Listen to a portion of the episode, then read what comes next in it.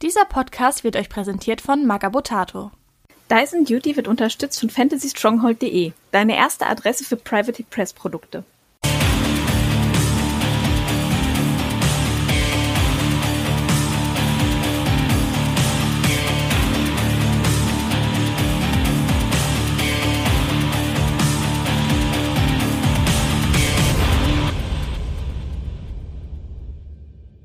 So, herzlich willkommen dann jetzt auch zum dritten Teil unserer Faction Review für Kador mit Bartek und Skatrex und aka Sven.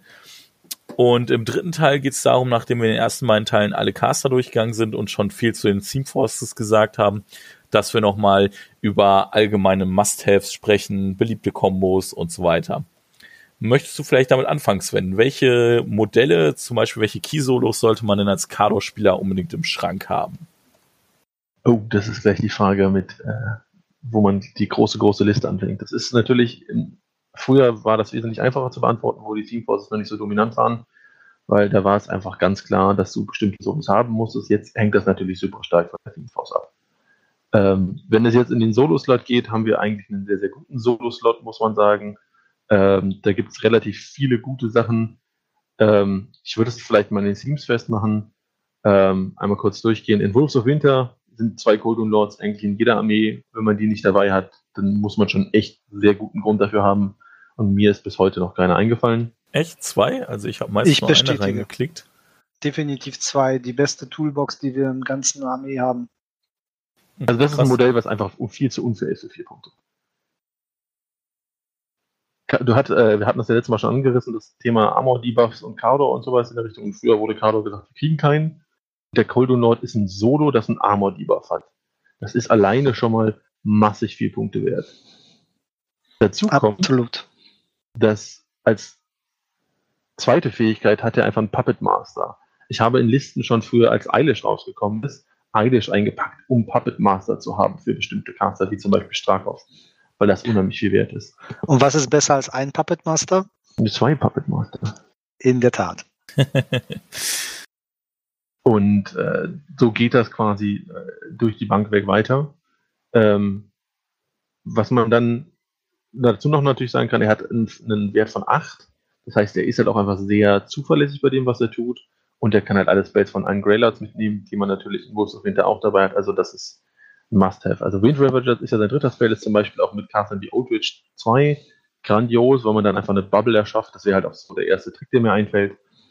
Outwitch sagt, innerhalb von 18 Zoll wird die Schussreichweite um 5 Zoll erhöht, äh, verringert. Das heißt, der Gegner tritt rein, seine 14 Zoll Waffe schießt noch, nur noch 9 Zoll.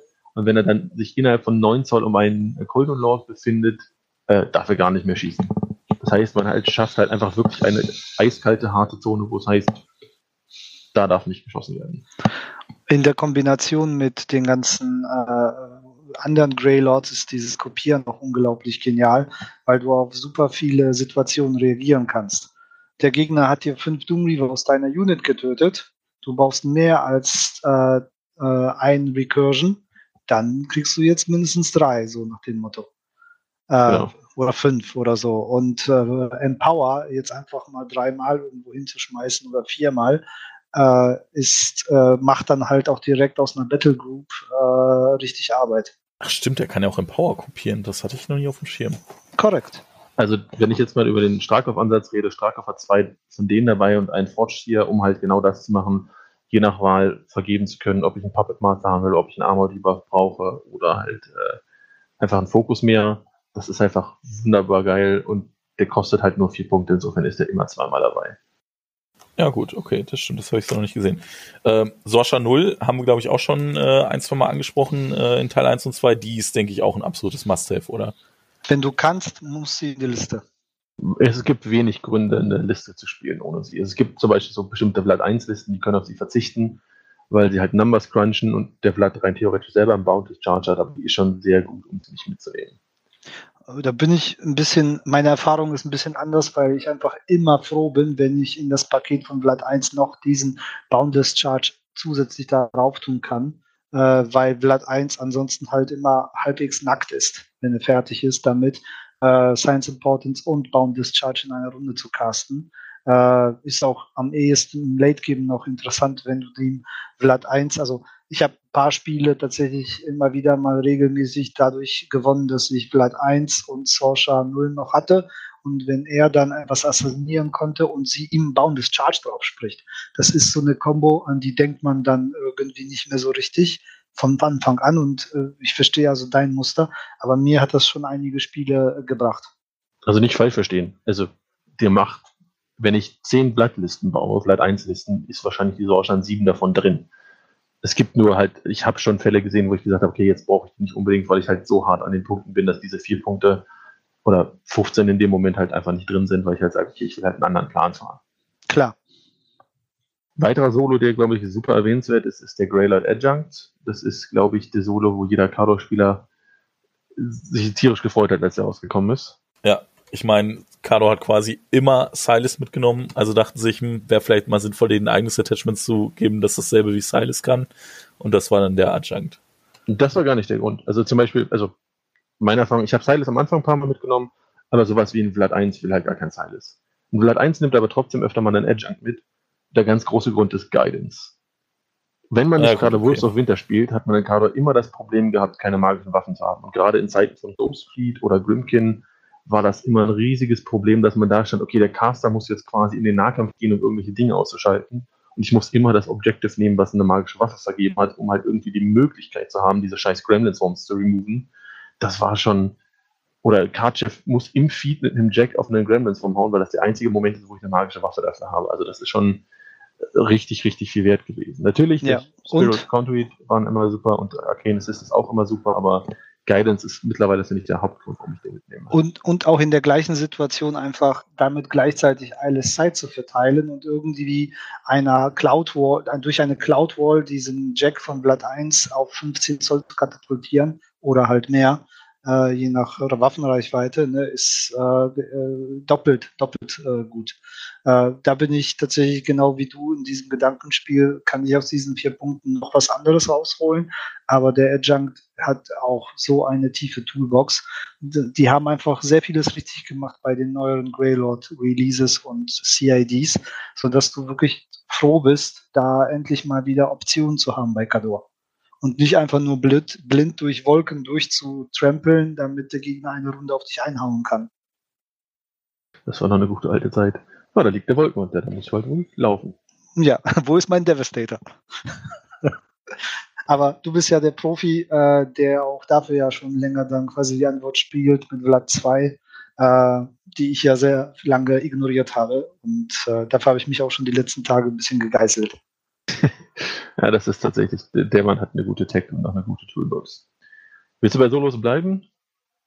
Hm, wenn du noch ein, zwei hast für uns, dann klar. Der gute Josef, der wurde zwar genervt, hatten wir letztes Mal schon gesagt, dass damals geboostete Trefferwürfe viel, viel geiler waren als nur plus zwei. Aber sobald ich eine Wintergarde-Einheit in die Liste klicke, klicke ich auch einen Josef dazu.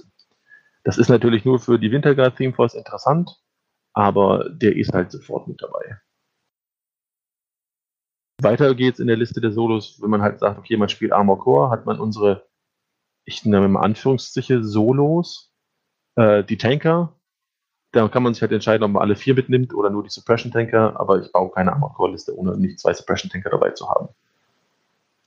Im Prinzip kann man, wenn man jetzt so weiter durch diese Liste guckt, immer sagen, es gibt halt immer Solos, die zu einer Team Force gehören und in 80% der Fälle nimmst du die Solos für die Team Force mit. Also selbst wenn wir letztes Mal gesagt haben, dass Legion of Steel nicht gut ist. Eine Legion of Steel Liste fängt an mit Captain äh, Skirova, äh, kriegt mindestens einen Kovnik reingeklickt und äh, auch äh, den Kovnik Markov mit reingeklickt.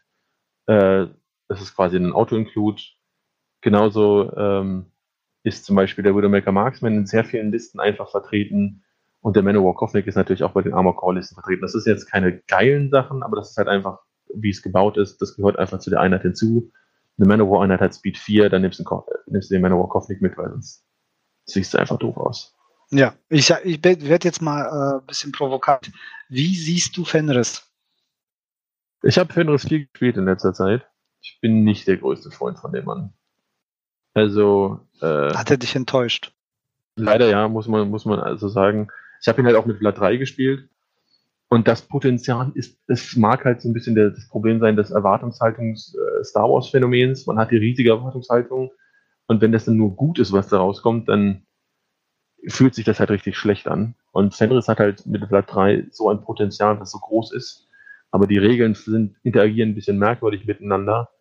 Insofern, Fenris muss eine, einen Grund haben. Den kannst du bei Blatt 3 spielen, das ist okay. Den kannst du bei Malakoff spielen, aber außerhalb von den beiden würde ich den wahrscheinlich super, super selten einsetzen, weil Rise ist einfach als Support nicht, das nicht wert und für 8 Punkte Fenris kannst du auch fast für 10 Punkte in einer Doom mitnehmen. Ja, und es gibt unglaublich viele, was, was diese Nebenfähigkeit angeht, gibt es halt leider auch viel zu viele Sachen, die das doppeln. Also wenn du jetzt Irusk 2 als Caster hast und äh, über Doomweaver nachdenkst, ist der auch wieder obsolet dafür.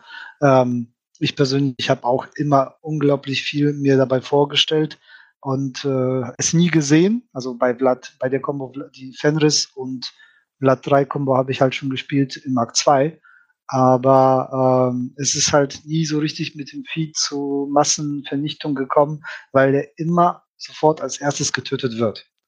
Da habe ich irgendwann angefangen, wirklich ihn, statt ihm immer einen Widowmaker äh, Covenant reinzutun, weil der einfach länger überlebt. Also es ist so, vom Potenzial her sind die Welten voneinander entfernt, aber die Überlebensfähigkeit ist so viel anders. Also jeder kriegt sofort das Schlottern, wenn dann Fenris in der Mitte steht und der muss irgendwie in erschießbare Reichweite kommen, um sich richtig auszutoben und das kriegt, kriegt er nicht durchgezogen. Eine provokante Gegenfrage, die ich mal stellen kann, ist der War Dog den habe ich seit Ewigkeiten nicht auf dem Feld gehabt. Und auch damals nur so sehr, sehr selten. Nee, mhm. ich auch nie. Also den fand Sehr schade, weil es ein Doggo ist, aber leider ist es ein Schrank-Doggo. Als exzessiver Butcher 3 und Vlad 3 Spieler, der immer ganz weit schreiend nach vorne gerannt ist, habe ich ihn sehr oft dabei gehabt, aber es war halt vor dem Adjunct. Ja. Und ähm, ich habe sogar mal einen ähm, Argus genommen, ihm einen seiner Köpfe abgesäbelt und daraus meine Version vom äh, Wardog gemacht, weil der einfach in ein paar Spielen für mich äh, Schlüsselmodelle getötet hat durch die Szenariosiege bekommen konnte. Und dann war ich so stolz auf ihn, dass ich gesagt habe, du kriegst jetzt eine wilde, äh, wuchernde Version von dir selbst. Ja, das äh, ist ja auch realistisch, weil storymäßig, deswegen hat Butcher 3 die auch äh, tatsächlich Kadorana oder kanoranische Generäle oft Agi abrichten. Stimmt. Und äh, in der Hinsicht ist es halt einfach äh, so ein Modell, das sogar tatsächlich Arbeit machen kann, aber wenn du die Wahl hast zwischen ihm und dem Adjunct, ist, ist, ist es keine Wahl mehr. Also das ist einfach kein Wettbewerb. Ja. Anderes Solo, was mir noch einfällt, was eine interessante Entwicklung durchgemacht hat, ist halt der Forge Seer. Als der rauskam, gab es den Adjunct noch nicht und da hat man richtig viele Forge Seer gesehen. Allerdings hat das aufgehört, sobald der Adjunct rauskam, weil man dann den Forge Seer nicht mehr fürs Marschaln braucht, um magische Waffen dabei zu haben. Und weil Empower dann für vier Punkte doch ein bisschen teuer ist und der Rest des Bergart halt sehr meh. Siehst du das anders? Also die Theme, die Greylord Theme bietet ja die Möglichkeit an wenigstens einen von den Jungs schon mal kostenlos einzuplanen. Ich habe auch exzessiv die Combo gespielt, äh, Behemoth und Forge Seer, weil äh, beide halt halbwegs lahm sind. Dadurch aber durch die Bombarden von Behemoth halt gut nach vorne kommen und durch diesen äh, Jack Marshall mit plus zwei Damage und Zusatzattack äh, wird das Armor-Piercing halt so unheimlich hochgepusht. Ähm, das ist halt nur irgendwann als Behemoth äh, nicht mehr so, als Behemoth zu teuer wurde, weil die Themes viel besser sind ohne ihn, äh, habe ich das auch mal aufgehört. Aber zwischendurch, also man, ich finde, ich finde, das sollte man einfach mal am Bier und Brezel mal gespielt haben. Wenn du all die Paketmöglichkeiten siehst, die der gibt, auch mit dem Magical Best, also eigentlich ist das eine ultra starke Combo, behaupte ich mal. Nur mal theoretisch auf dem Tisch. Sie ist zu teuer, aber sie und zu angreifbar, aber sie ist unheimlich stark. Wenn du die Bombarden von Behemoth mit äh, durchgeboostet, mit Empowered Tech kombinierst mit zwei äh, Empowers von den beiden Greylords und dann äh, der Gegner jetzt nicht gerade sowas ist, was über 23 Zoll threatet, was es auch mittlerweile zu oft gibt, dann hast du richtig Spaß. Also kannst du richtig spaßige Spiele haben. Das ist aber tatsächlich eher eine Kombo für Spaßspiele, glaube ich. Ja, also ich habe die früher auch ein paar Mal gespielt, aber ich bin mit der leider nicht so warm geworden. Auch wenn es auf dem Papier immer sehr cool ist. Ja. Also der äh, Jack Marshall müsste irgendwas haben, um mit äh, nebenbei äh, Steady zu machen oder sowas. Dann würde man, da, dann würde ich, also wenn, wenn du wenn du halt Knockdown-Effekt hast auf dem äh, Jack Marshallten Modell, dann ist das halt komplett aus dem Spiel. Um ein 25 Punkte Modell aus dem Spiel zu nehmen, ist Jetzt muss halt ich mal hier einspringen, Bartek. Es gab ein Regel-Update. Es gibt einen Jack Marshall, der sagt aufstehen. Sie haben eine oh. Fähigkeit bekommen, womit der Jack aufstehen kann und normaler gehen kann. Ähm, aber dann macht er nichts von den anderen Sachen dabei. Ne? Ja, genau. Also es ist halt okay. halt immer ein Trade, aber es ist halt, ist halt nicht wie früher komplett nutzlos. Okay, ja, du hast recht. Ich denke, das habe ich ein bisschen ausgeblendet. Aber was ich meinte, war halt eher sowas, dass du ähm, im Grunde sowas, wie, wie heißt das nochmal, wenn man Base to Base steht und man ist dabei steady? Äh, ähm, äh, wie, bei, wie bei Striker und äh, Rowdy, ja. dass die beiden sich gegenseitig steady machen und sich gegenseitig auf, äh, aufrechterhalten. Wenn es so eine Grundfähigkeit gäbe bei Jack Marshall, dass die beiden, äh, dass diese Modelle, damit könnte man, glaube ich, das Konzept auch pimpen. Aber äh, das nur so mal aus meiner Gedankenwelt, was würde so eine Kombination nochmal rechtfertigen? Weil ansonsten ist es wirklich so, wenn der einmal geslammt wird, ist er eigentlich komplett aus dem Spiel. Und das ist es. Ja, das ist die Kombo ist einfach sehr angreifbar, da hast du gehört. Jawohl. Gut, ich glaube, dann haben wir Solos schon fast alle abgedeckt, oder? Ja. Hast du noch was? Ja, nicht spezifisch 100% Kader, aber es ist gerade eine neue Reihe an Solos rausgekommen, die wir alle spielen. Die Riot Quest Solos, ja klar, wenn du da noch was hast, dann raus damit. Ja, ich meine die Riot Quest Solos und nicht die 8 Punkte Archon Solos. Genau. Ja, okay, stimmt. Meine Archon. äh, du meinst die sind Archon. natürlich alle nur indirekt Kader. Äh, und meine Erfahrung leider mit denen ist auch, dass man sie halt nur spielt, wenn man das Team spielt. Aber wenn man sich für ein Team entscheidet, also die Cross-Faction-Teams oder Wolf of, Wolf of Winter, dann sollte man auf jeden Fall die passenden Archons dazu mitnehmen. Ja, stimmt. Also wenn man Wolf of Winter spielen will, sollte man zwei Void Archons im Schrank stehen haben, weil die einfach so gut sind. Und natürlich, wenn man ähm, die, jetzt wollte ich schon fast sagen, Flames sind gesagt, die Warriors of the Old Face spielt, zwei Midnight Archons. In Flames kann man auch auf jeden Fall die Ephemerite und Moran Archons, die sollte man halt auch besitzen. Leider ist problematischerweise dabei, hat es mir aufgefallen, ich benutze keinen der Archons, wenn ich nicht in einer dieser drei Teams bin. Weil sobald sie halt nicht mehr Friendly Faction sind oder halt sehr gut synergieren, wie in Wolves, hm. äh, fallen sie halt schon ab. Wolves ist es also, gleichzeitig das Modell, was, also der Void Archon, der hat so eine krasse Trickkiste, das ist für einen Kado-Spieler schon echt ungewohnt. Und gerade in Wolves kann man den mit Ternions und äh, halt den Coldon Lords auch noch so zuverlässig machen, dem, was er tut.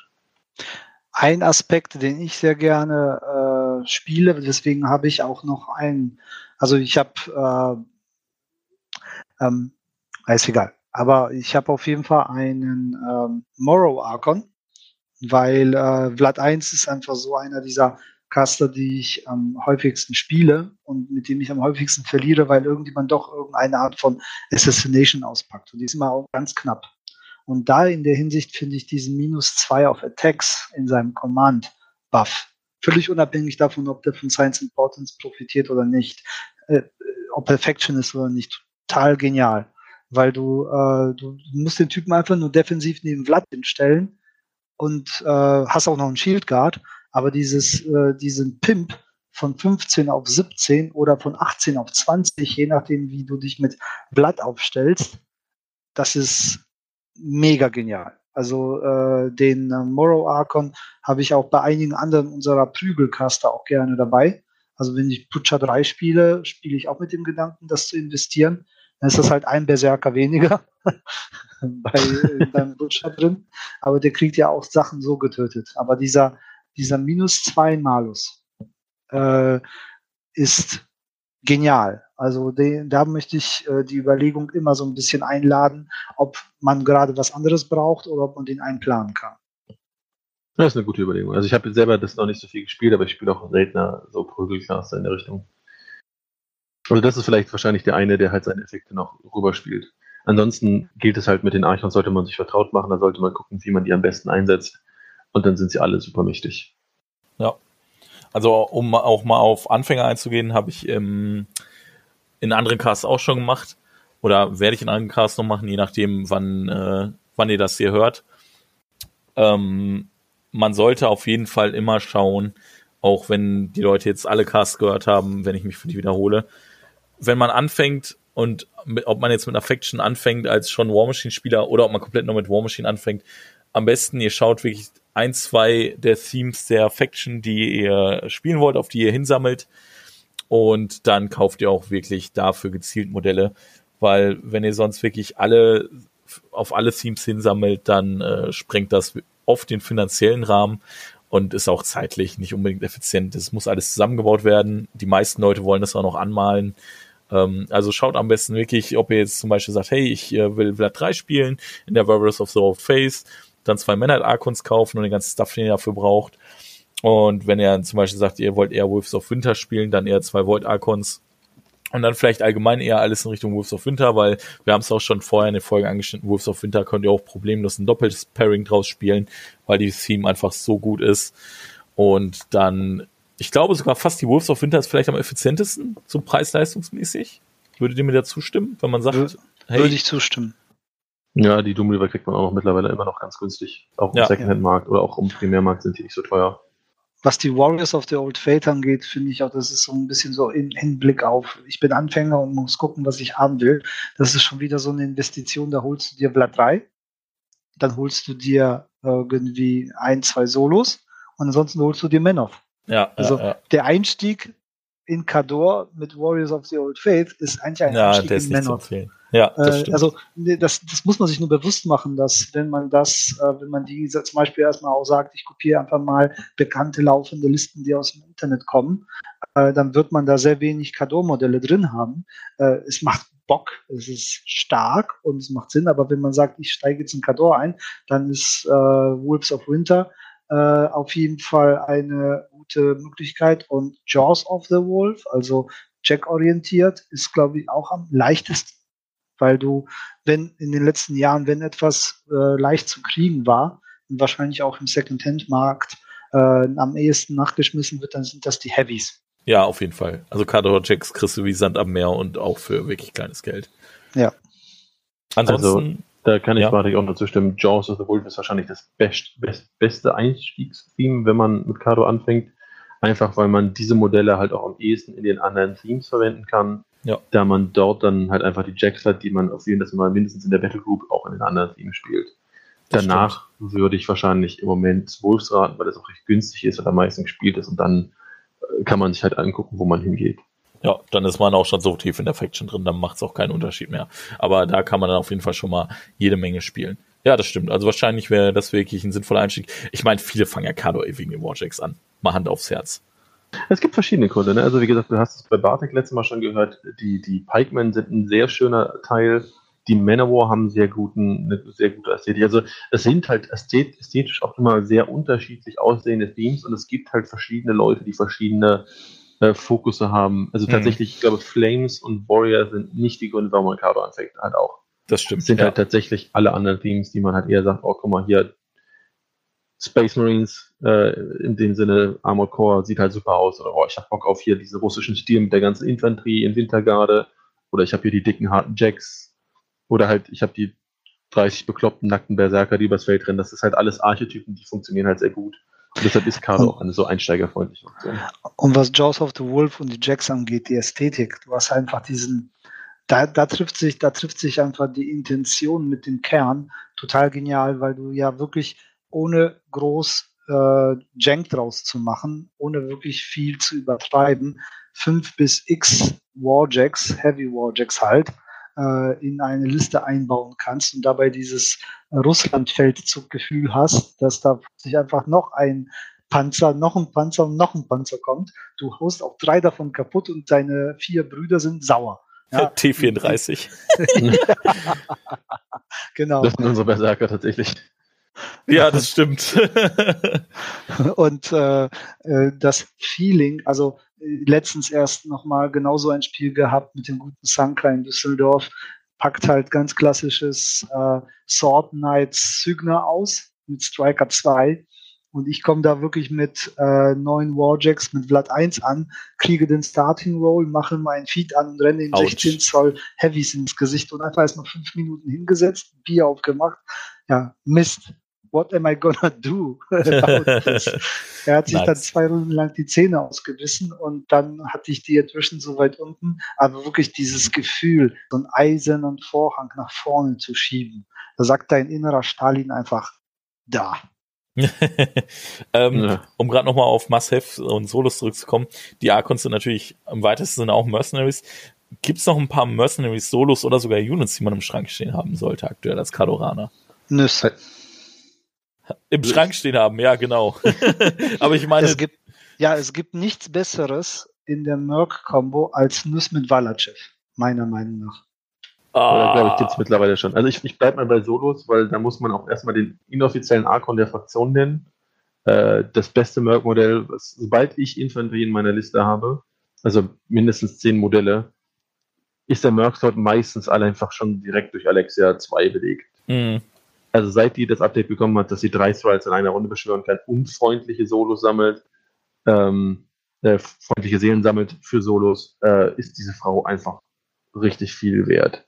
Ja. Also außer in Jaws und selbst in Jaws, wenn ich halt sage, ich spiele Kayasi, ist die wahrscheinlich fast immer mit dabei. Das ist einfach ein viel zu gutes Modell. Wenn man halt sagt, okay, ich brauche die nicht, ähm, dann fängt es halt schon an, in Kado ein bisschen schwierig zu werden. Also man muss sich überlegen, was man haben will. Der Hermit ist natürlich immer noch ein klasse Solo, konkurriert halt, wie gesagt, aber sehr stark mit der Alexia. Das muss man sich halt mal genau überlegen.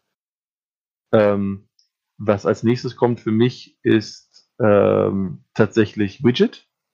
Das ist ein Ridequest Solo. Ich weiß nicht, die kleine Frau mit dem großen äh, äh, Kolben. Die ist halt so das Beste, was man als Mechaniker haben kann. Wesentlich besser als unsere eigenen Mechaniker. Und auch noch ein gutes Flaggensolo. Die macht einfach einen sehr soliden Job mit dem, was sie tut. Ja gut, ich kenne ihn natürlich in- und auswendig als Mercenary Irregulars Spieler, also da kommt die auch in so ziemlich jede Liste. Also auch alle Top-Spieler und so, die klicken eigentlich immer Widget mit rein, weil die echt gut ist. In Irregulars, also oder generell Mercenaries hast du natürlich noch den Vorteil, dass sie da die Ancillary Tech mitbringt, von der können die Kadoraner natürlich leider nicht profitieren, aber auch der Rest lohnt sich oft schon, äh, um sie mitzunehmen. Ja, die das ist stimmt. gut genug. Äh, die ist einfach generell gut genug.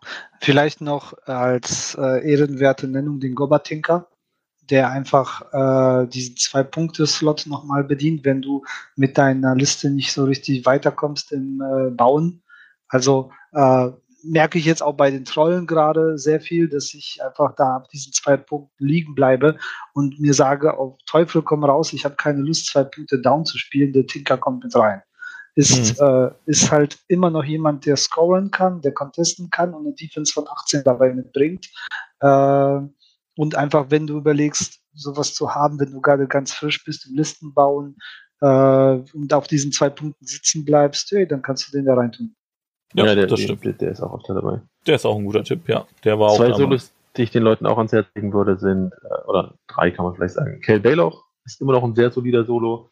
Habe ich öfter mal bei Starkauf dabei der macht einfach relativ viel Schaden. Und wenn man eine aggressive Armee hat, wo der nicht sofort den krassen Fokus hat, dann macht er das auch über Runden sehr solide. Ähm, mittlerweile nicht mehr ganz häufig gesehen, aber manchmal vor allen Dingen für Armored Core noch ganz wichtig ist der Saxon Auric, weil Pathfinder ist King. Ähm, der macht zwar nur Pathfinder und steht an der Flagge, aber wenn man Pathfinder braucht, dann hat man da eine einfache Lösung dafür. Und manchmal noch dabei äh, ist Orin Midwinter. Wenn man, also mittlerweile seltener, aber wenn man halt sagt, ich habe hier diese Liste, der hat der Gegner Spells, da will ich den Ohren dabei haben, dann ist das halt einfach mal eine gute eine Defensivinvestition. Da könnte man ja fast auch schon wieder auf Alexia kommen, weil ich meine, Alexia kostet nur zwei Punkte mehr, kann halt auch Arcane Vortexen und zwar nicht nur dreimal im Spiel, sondern potenziell sogar noch mehr. Ist jetzt halt der Beispiel für früher gab es halt die Harkovic-Liste mit den Jacks, die hat halt nicht, die hätte niemals Alexia nehmen können, weil sie nicht die, die weil genug Modelle die hat. Mitbringt. Hm. Genau. Ja. Und wenn du Hakewitsch mit einem Kolossal dabei geplant hast, dann wolltest du einen Orin drin haben, damit der äh, Kolossal nicht sofort in Runde 1 irgendeinen äh, Debuff abbekommt. Ja, das stimmt, definitiv. Ansonsten gibt es noch ein paar interessante Solos, aber die werden meistens halt, die spielt man dann, wenn man Bock drauf hat, aber die werden halt meistens einfach von den restlichen Solos einfach ausgestochen. Das ist sowieso meistens in Cardo das Problem. Man hat eine Menge gute Auswahlen, aber es kristallisiert sich halt nach der Zeit einfach die beste raus und dann wird der Rest halt einfach verdrängt dadurch. Ja, gut, Wenn's haben wir damit Thema, auch Units geht, was äh, ähm, Bartek ja eben angesprochen hat, früher hat man oft Ayana und Holt mitgenommen, die habe ich jetzt eine Weile nicht mehr gesehen, weil man die magischen Waffen von ihnen nicht mehr braucht und weil man sie halt auch nur noch in äh, Wolves zur Friendly Faction machen kann. In Wolves kann man einige Varianten an solchen spielen. Ich finde tatsächlich mittlerweile die NIS gar nicht mehr als beste Variante, weil ich NIS einfach leider ein bisschen zu teuer finde. Die sind ein bisschen outdated. Ähm, man kann halt immer noch Alexia 1 in Armeen werfen, wo man sagt, ich möchte jetzt den Merc Solo-Slot für irgendwas anderes verwenden. Ich weiß nicht, ob man die Kayasi als Mercs zählen möchte. Äh, ich tue es einfach mal nicht. Aber in Jaws sind sie es nicht. Da kann man sie zweimal mitnehmen. Die Eliminators meine ich jetzt. Aber ganz oft, wenn ich den Merc-Slot der Unit frei habe, landet einfach an Armeen, die halt auch Sinspunkte frei haben, ähnlich wie das bei eben mit dem Gobertinker ist, landet eine Unit Eliminator, weil die Mädels sind immer gut und sind immer lästig für den Gegner. Ja, die haben wir auch schon mehrfach angeschnitten in Folge 1 und 2. Die sind einfach Liebe. Das ist so eine geile Unit. Genau zwei, wenn ich jetzt, das geht jetzt mehr in Richtung Jank, das muss man nicht im Schrank haben. Und bitte kauft es euch auch nur, wenn ihr sagt, ich habe Bock, das zu testen. Wenn ihr Valachev spielt in Wolves, zwei Units, die ich empfehlen kann, sind entweder Pressgänger, dann kriegt ihr eine gute Ambush-Unit, im Gegensatz zu unserer eigenen, äh, oder die Legion of Lost Souls. Uh, das ist aber schon sehr, ja, ist noch gar nicht drüber nachgedacht. Also, könnte aber geil sein. Mit welchem Caster? Äh, ich habe sie jetzt mit Eros 2 gesehen, äh, mit Eros 1 tatsächlich gesehen, weil der ihn halt ein bisschen was in allen Richtungen bufft, weil der dann halt auch, also die Eros mögen es halt, weil es ein Battle-Last-Ziel ist, rein theoretisch. Oh ja. Ähm, aber das hängt halt super von dem Bild ab, den man sich da bauen will. Also die haben halt ihre Möglichkeiten, man muss halt aber überlegen, das ist halt schon ein bisschen jank in die Richtung. Wie gesagt, die Pressgänge habe ich mir mal mit Stark auf 1 überlegt in der Steam, weil ich halt einfach gesagt habe, es ist total lustig, wenn die 13 von der, von der Kante kommen und dann irgendwie 17 Zoll in die Mitte chargen. weil sie plus 4 kriegen, solange sie müssen ja nicht in der Reichweite von Stark. Ja, nur der Gegner. Der Gegner muss halt in der Reichweite sein. Und wenn du dich dann mit Stark auf halbwegs stellst und sagst, der da ist drin, und jetzt starten die nicht ihrer 12,5, sondern 16,5 von der Kante, dann guckt der Gegner schon mal ganz blöd, weil wenn man 16,5 von beiden Kanten abzieht, dann ist man ganz schnell in der Mitte. das ist ein wahres Wort. Ja, ja das ist ziemlich cool.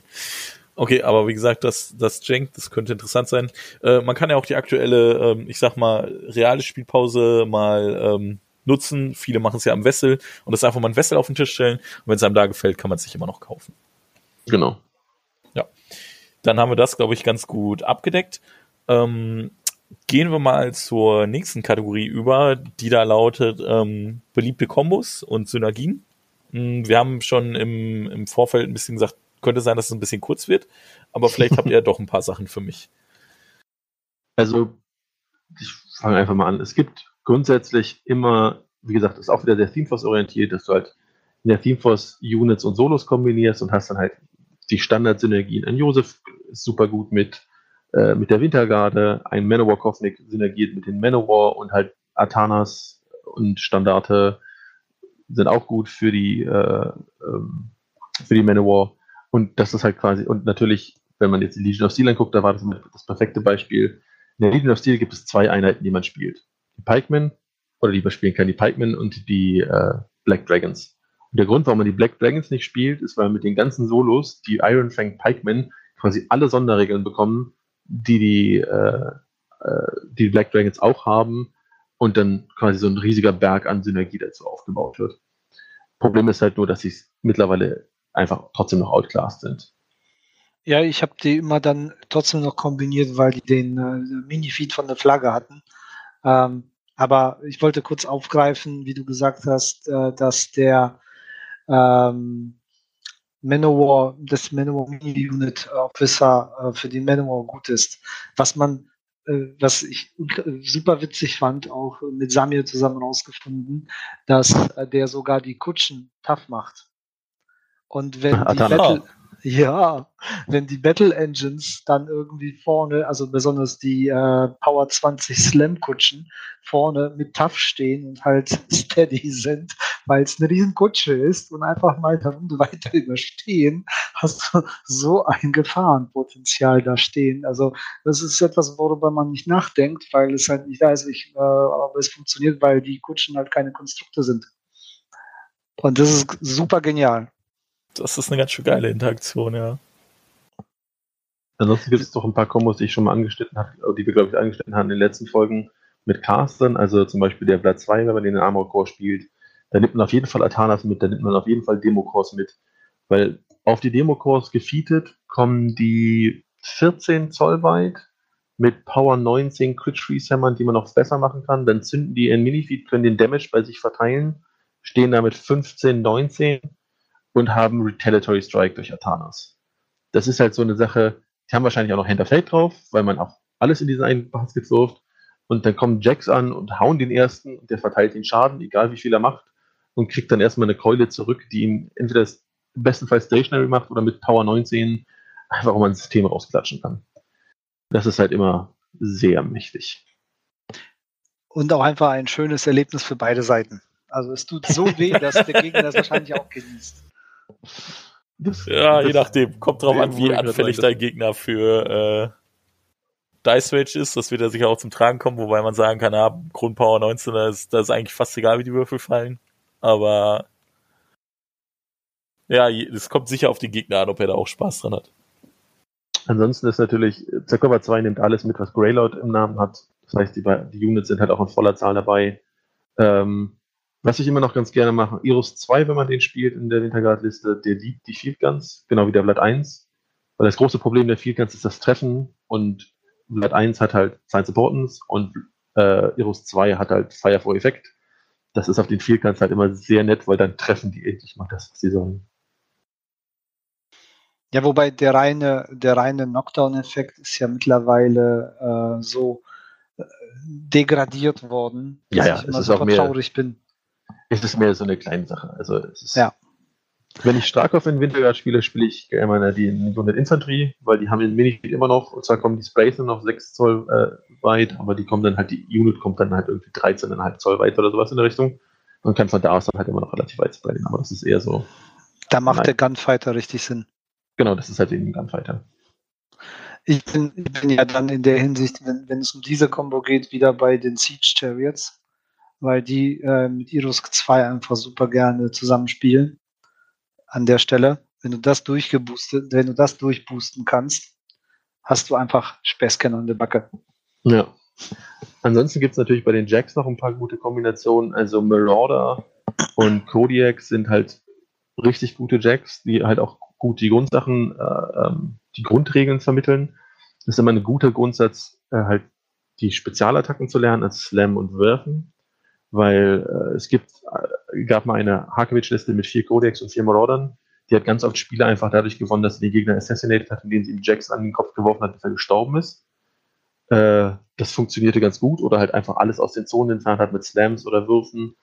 Ähm, das sind einfach sehr solide Sachen. Und bei den Brawlern muss man halt immer aufwachen. Es ist auch immer eine super geile Sache, einen Devastator in die gegnerischen Reihen zu rauchen und dann das Modell vom Gegner in den eigenen Devastator zu slammen. Weil dem Devastator ist das scheißegal. Aber das gegnerische Modell kriegt dann halt einen extra Schadenswürfel zusätzlich drauf. Wenn man ja, das schafft, das ist das immer super lustig. Das ist auch ziemlich geil, ja. Kodiak und äh, Vlad 2 hat auch eine sehr wichtige Combo. Ähm, Moment, wartet mal, ist das immer noch so, dass er von, also er, Blatt 2 wird auch immer noch von äh, gegnerischem Schaden stärker und äh, höher ja. gepanzert, ne? Muss so, nicht gegnerischer sein.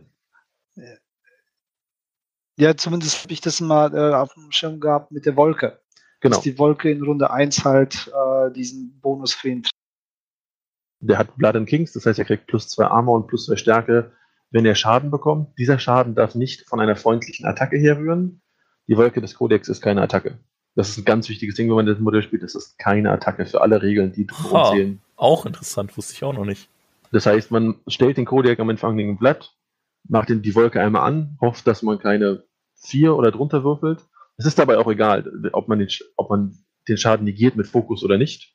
Sobald man Schaden kassieren würde, zählt der Caster als damaged und die Fähigkeit Blood of Kings hat keinen kein Cooldown. Also es gibt ja manche Fähigkeiten, die machen das für eine Runde sobald Vlad einmal damaged ist, und das ist ja, sobald er Schaden nimmt, auch wenn er den mit dem Fokus verhindert, kriegt er plus zwei Stärke und plus zwei Armor fürs ganze Spiel. Geil. Das ist halt russische, das ist kaduranische Sauna. Genau. Das ist echt eine geile Combo. Die hatte ich bisher noch nie auf dem Schirm. Das ist ja echt der Knaller.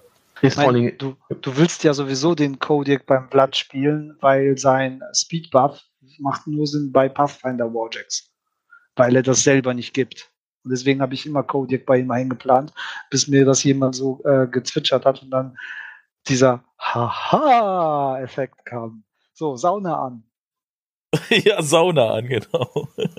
Äh, da muss man, da kann man vielleicht auch erwähnen, also Vlad mag auch Marauder und Devastator sehr gerne, weil das macht auch plus zwei Zoll Reichweite auf den Slam und irgendwas irgendwie 8 Zoll durch die Gegend zu kugeln, ist halt einfach schon mal sehr, sehr lustig. Absolut. Ja, das ist schon ziemlich cool. Gut. Ansonsten, ähm, ich gucke gerade nochmal durch die Jacks. Torch mit seinem, also Torch an sich ist nicht so der geilste aller Jacks, muss man leider sagen. Aber der kann schon sehr, sehr lustige Dinge mit Strakov, weil er Sprint hat und mit Strakov auch noch Overrun. Ähm, und dann kann es mal passieren, dass er 12 Zoll sich nach seiner, also nach seinem Charge nochmal 12 Zoll weiter bewegt. Äh, was sehr lustig ist, weil es einfach ein Karo Jack ist und keiner davon erwartet, dass der irgendwie 14 Zoll chargt und dann, wenn der 12 Zoll woanders steht. Cardo, we are always slow, exceptional when we are not. Genau. Das ist auch meiner Meinung nach ein Zeichen dafür, dass du ein würdiger Kadoraner bist, wenn du in der Lage bist, ein Torch aufs Spielfeld zu stellen. Ich das auf jeden Fall, ja. ich müsste seine Bits tatsächlich noch aus meiner riesen Sammelkiste zusammentüfteln. Die sind angemalt, weil ich immer einen Extreme Jack Queen benutzt habe und mittlerweile schon so lange nicht mehr im Einsatz war, dass die Sachen für Extreme Torch halt irgendwo vergraben sind. Aber ich habe sie.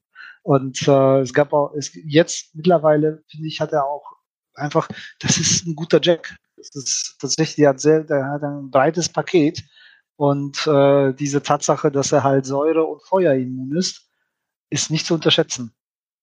Also da muss ich leider sagen, ich bin auch ein totaler Fan von der Optik und allen unseren Charakterjacks in der Theorie, also in, in, im Fluff und sowas. Aber wenn ein Neuling mich fragt, welche Charakterjacks er sich kaufen sollte, dann würde ich sagen maximal Beast, Behemoth und Ruin. Und alle anderen will ich mir nicht kaufen mehr. Das ist so traurig das ist. Ja, ist was dran. Ich warte auch schon erst seit zwölf Jahren darauf, dass sie Drago sinnvoll machen. ja. War das, das mal eine Zeit lang in MK2 richtig gut spielbar? Oder was nee. heißt richtig gut? Also der war spielbar nee. oder nicht? Nee. Aber spielbar ist nicht gut. Das ist, ja, ein, gut. das ist ein Punkt, äh, das ist eine Note weniger. Ich habe zwischendurch, war ich schon dabei, genau in diesem Spiel gegen Sanka mit den neuen Warjacks war ein Drago dabei, weil ich halt bei Blood 1 den, ähm, den Archon den Morrow Archon in der Liste habe und der steht halt hinter Drago vor Blatt 1 und äh, macht halt aus Drago ein der 15 Modell, wenn der Gegner wirklich sich an ihm die Zähne ausbeißen will. Und das ist wieder so eine Combo, ja, die funktioniert, aber wenn jemand durchgeboosterte Text bekommt, ist es auch schon wieder vorbei. Ja. Leider. Ansonsten fällt mir noch ein ähm, bisschen über den Spriggan zu reden kurz der hat, es wirkt ein bisschen merkwürdig auf dem Rad 4 Jack, ein Power 10 Granatwerfer, der kein High Explosive hat. Die Granaten schießt man tatsächlich sehr, sehr selten ab, aber den haben sie jetzt auch vor einiger Zeit nochmal gebufft. Das Wichtige bei dem ist die Targeting Flares. Ja. Da muss man sich die Regeln mal gut durchlesen und gucken, wie man die anbringen kann. Weil, was man zum Beispiel häufig ist, man hat die Cloud Wall. Solange der Spriggan noch nicht in die Clouds reintrampeln kann, kann man die Targeting Flares mit dem Mittelpunkt ans hintere Ende der Cloud legen und alles, was dann da drin ist, ist sichtbar. Das ist zum Beispiel relevant gewesen, als Zügner äh, die Gravedigger hatte und mit der Heli 3 und dem Reposition halt diese Cloud Walls gebaut hat.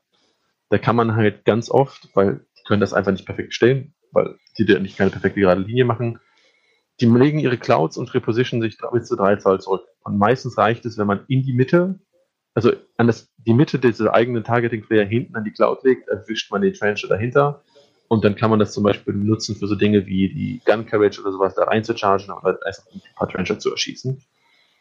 Ansonsten, wenn man halt in die Wolke reinkommt mit dem Trample, kann man die Targeting Flares halt auch dahinter legen und dann sind die Ziele dahinter halt für alle Leute sichtbar. Das ist schon ein guter Jack mittlerweile. Ja, auch dann, weil er Dual Attack bekommen hat. Also das macht richtig viel. Da gibt es halt tatsächlich einige Combos, auch bei Vlad 3, wenn das mit Sidestep und dem Ganzen ganz weit nach vorne geht und du diese 10er Blasts einfach auch, auch mal in so einen äh, Manoth Core reinwerfen kannst, auch wenn die abweichen. Power 5 kann die Typen auch töten. Also äh, es kann auch einfach äh, Utilities auf, aufhebeln und es ist halt ein Dual Attack ähm, ähm, Bulldoze Jack. Das, und Ja. Ich finde, der ist, der ist sehr anwendbar, der ist sehr versatil. Ich, Ich bin, hab- Auch immer noch ein Zinn, äh, der, der, der Spriggan. Äh, und äh, bin da sehr stolz drauf. Wollte ich auch ansprechen, wenn man Bock hat, den Spriggan zu spielen und einen richtig geilen Spriggan spielen will, dann schaut man, dass man sich einen alten Spriggan besorgt, weil der neue Spriggan ist schon echt fett, aber der alte Metall-Spriggan ist tatsächlich noch mal ein Stück fetter, der ist noch mal einen ganzen Tacken wuchtiger und vor allem ist die Lanze noch mal einen ganzen Teil fetter und länger als die neue. Ähm, also wenn man einen richtig geilen Spriggan haben will, besorgt man sich einen alten Metall-Spriggan. Also ja, ich will, ich will die Statistik sehen, wie viele Leute sich mit der alten Lanze verletzt haben. ja, das könnte tatsächlich sein. Ich würde dir tatsächlich insofern widersprechen. Ich finde den neuen Jack, den neuen Spriggan ist nicht so hübsch. Ich habe irgendwie insgesamt vier Spriggans zu Hause. Der alte Spriggan eignet sich aber perfekt dafür, du weißt, dein Gegner ist nicht so der fairste. Dann nimmst du den mit, nimmst dir eine Socke mit, dann weiß er schon Bescheid. Yeah. Und es gibt eine wichtige Anwendung für dieses Multikit, das äh, Resin-Multikit von Devastator, Demolisher und Spriggan. Ich, ich hatte ja zwischendurch wirklich diese Manie, dass ich mir insgesamt, glaube ich, vier oder fünf Devastator Demolisher gebaut habe. Und dann hatte ich einen riesen Stapel an zusätzlichen Elementen. Und diese, diese Stirnplatte, es gibt kaum etwas, womit man andere Modelle begenialerer pimpen kann als die Stirnplatte vom Spriggan respektive Demolisher Devastator. Ich habe sogar einen Devout für meine äh, Version von The Warriors gebaut, der einfach diese Stirnplatten an fünf Stellen dazu bekommen hat. Und der sieht jetzt einfach aus wie jemand, den du nicht beleidigen möchtest, dem du vor dich auf der, wenn, der, wenn, der, wenn der Spriggan Devout dir auf der Straße beginnt, dann ziehst du deinen Hut aus. Ich muss ja sagen, ich werde immer wieder traurig, wenn ich den Spriggan sehe. Ich meine, ihr sagt jetzt beide, ja, man kann ihn schon spielen und so, aber ich finde, also der kann viel, ja, der ist auch gut, aber ich finde ihn immer noch ein bis zwei Punkte zu teuer einfach und denke mir jedes Mal, jetzt könnte ich mir auch stattdessen einen günstigeren Jack mitnehmen und dafür noch irgendwas anderes und wäre wahrscheinlich äh, am Ende des Tages eigentlich damit glücklicher. Wenn du die ganz, ja, bitte. wenn du die ganz harte Analyse unserer Kader-Jacks haben möchtest, ist, desto höher du ins Competitive Level gehst, desto mehr schränkt sich deine Auswahl ein zwischen Jacks zwischen, zwischen 11 und 14 Punkten. Ja. Und das sind halt eigentlich genau vier, fünf Marauder, fünf glaube ich, Marauder, Devastator, Destroyer, Juggernaut und Kodak. Und du brauchst schon gute Gründe, um irgendwas anderes mitzunehmen. Ruhen und BMOs vielleicht mal ausgenommen. In dem Moment, wo die Themes es ermöglicht haben, ein Reach-Jack namens Ruin in jeden Caster reinzuspielen, hat der Spriggan auch einfach 50% seiner Legitimität verloren. Also er war mal der Reach-Jack. Er war Ja. einfach mal der Reach-Jack und das war geil, mit unseren Möglichkeiten einen Reach-Jack zu haben, der Power 18 macht. Aber Ruin macht das alles einfach doppelt so gut. Und deswegen, wenn du einen Ruin einplanen kannst, ist das, bleibt das Spriggan zu Hause. Ja, Ja, genau. Ansonsten, wenn ich jetzt so durch die Sachen gucke, es gibt noch so ein paar kleine Sachen, die man einfach wissen sollte. Ähm, Butcher 3 und eine Gun Courage sind ganz gute Freunde, weil wir leben in einer Tough, Knock Tough Knockdown-Welt. Äh, das macht die Gun Courage an sich nicht, aber Butcher hat so einen lustigen Spell. Die plus zwei Stärke können er zwar leider nicht auf die Kutsche anwenden, aber Takedown ist immer noch Takedown. Das heißt, da können die Gegner dann keine Tough-Würfe machen. Das heißt, da kannst du dann schön durch die ganzen Tough Knockdown-Modelle durchfliegen und sagst deinem Gegner, nein, nein, nein, keine Tough Jacks. Du bist einfach tot. Aber man muss ja auch sagen, vielleicht ähm, können wir tatsächlich, glaube ich, auch schon zum, zum Ende kommen, weil ich glaube, so viel weiter wird es nicht führen, außer dass wir die Leute mit unserem äh, fast schon War Machine Smalltalk dann äh, am Ende unterhalten. Ähm, was man vielleicht so schließend sagen kann, wir haben es, glaube ich, auch, auch äh, ein, zwei Mal auch schon angeschnitten, Teil 1 und 2. Kador ist halt, deswegen ist Kador vielleicht auch so eine gute Einsteigerfraktion und vielleicht auch eine gute Fraktion, zumindest mit den meisten Castern, um gegen Einsteiger zu spielen. Habe ich zum Beispiel auch so gemacht, wenn ich Einsteiger hatte, habe ich auf Kador dagegen gesetzt, weil die da meistens, finde ich, äh, am besten nachvollziehen konnten, was am Tisch passiert. Ähm, jetzt erkennt man es auch schon wieder, jetzt wo wir über Synergien und so sprechen. Viele Synergien sind einfach Caster-Modell Ende und nicht irgendwie Caster Modell 1, Modell 2, vielleicht sogar Modell 3. Ich glaube, wenn ich dieselbe Folge über Circle machen werde, die werde ich am Sonntag machen, äh, aufnehmen, dann hat man da schon äh, mehr Interaktionen, jetzt zum Beispiel mit dem Dunin Archon und so weiter in Secret Masters und dann mit Primal Archon und Caster und und und. Hast du bei Cardo halt einfach nicht. Das heißt nicht, dass die Fraktion irgendwie dumm ist oder taktisch nicht ansprechend oder so, sondern während andere Fraktionen halt wirklich das Skalpell sind, ist die Fraktion halt echt einfach so der Amboss das soll sie auch sein. Das äh, ist ja so das Faction-Design. Das, das mag die Formulierung klassische Strategie. Ja, die, ja. die Konzeption ist sehr geradlinig, sehr direkt. Und äh, für viele Leute, die das Spiel gerade lernen, ist eine solche Direktheit total entspannend man hört immer diese Horrorgeschichten davon, wenn jemand in einer Meta gerade der äh, Erfahrene ist und er hat drei neue Mitspieler, die gerade einfach nur die ersten Modellboxen cool finden. Und er nimmt sich dann Krux und die anderen nehmen sich halt irgendwelche anderen Fraktionen und der prügelt, zaubert und sägt sie halt auseinander und dann gehen sie einfach weinend nach Hause.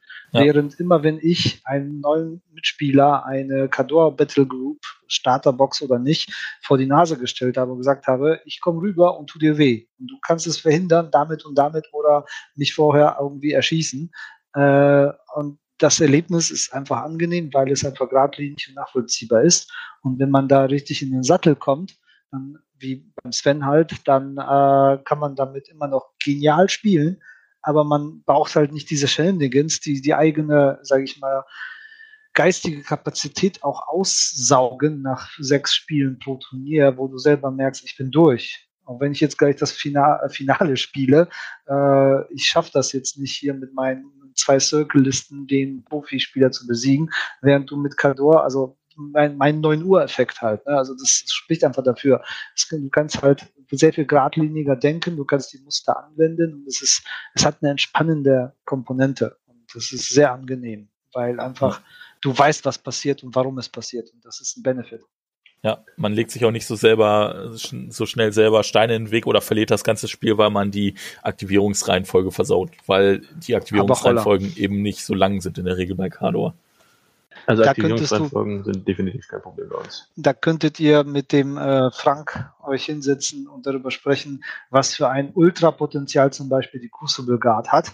Aber oh, man ja. muss sich einfach Notizzettel machen, um alles permanent auf dem Schirm zu haben, was man hätte noch alternativ machen können. Crucible Guard ist meine Zweitfraktion, also ich kenne das. die, die, die ne? weltweiten Unterschiede, die da bestehen. Und, und dann ist einfach auch ab und zu mal wieder Kador auf den Tisch stellen, so eine Erholungsreise von einem anspruchsvollen, coolen Spiel, was andere Fraktionen anbieten. Aber wenn du einfach nur äh, auf, auf, in die Stadt reiten, die Bank ausrauben und äh, Urlaub machen willst, ist Kador das Richtige. Okay, und das finde ich so einen geilen Spruch. Ich finde es, äh, das wäre wirklich a shame, wenn wir danach jetzt noch irgendwas anderes sagen würden. Lass nur das als Endnote stehen. Das spiegelt, denke ich, sehr gut die Fraktion in einem Satz wieder. Wer Bock drauf hat, ähm, gerne zocken. Oder wer es schon zockt, dem, also wer schon Carlo zockt, dem hoffe ich, konnten wir mit unseren drei Folgen über die Faction hier vielleicht noch ein paar neue Ideen geben, neue Möglichkeiten öffnen, neue Denkanstöße geben. Ansonsten, wenn man sich den Podcast anhört, weil man die Fraktion interessant findet, vielleicht starten möchte, dann hoffe ich, konnten wir euch eine gute Starthilfe geben. Und äh, davon ab wenn ihr uns einfach nur so zugehört habt, weil ihr unterhalten werden wolltet mit äh, War Machine Content, dann hoffe ich, konnten wir auch das. Ich finde, wir drei hatten eine super Gesprächssynergie und einfach tolle Chemie zwischen uns. Ähm, Kompliment auch nochmal an Bartek. Ich finde, man merkt echt, dass du seit Jahren erfahrener Podcaster bist und auch nochmal ganz großes Danke an euch beide natürlich, dass ihr euch überhaupt die Zeit genommen habt. Ähm, danke auch nochmal an den Page 5 Podcast allgemein, dass der äh, uns zum einen äh, hostet und äh, uns hier einen seiner Hosts äh, mit dem Bartik ausgeliehen hat. Ähm, schaut sowohl bei uns auf Patreon vorbei als auch beim Page 5 Podcast. Da kriegt ihr zum, bei uns auch immer Early Access zu allen Content, den wir machen. Und dann bleibt mir nur noch zu sagen, ich wünsche euch noch einen schönen Abend, Tag, wie auch immer. Bis zum nächsten Mal. Tschüss. Jo, ciao.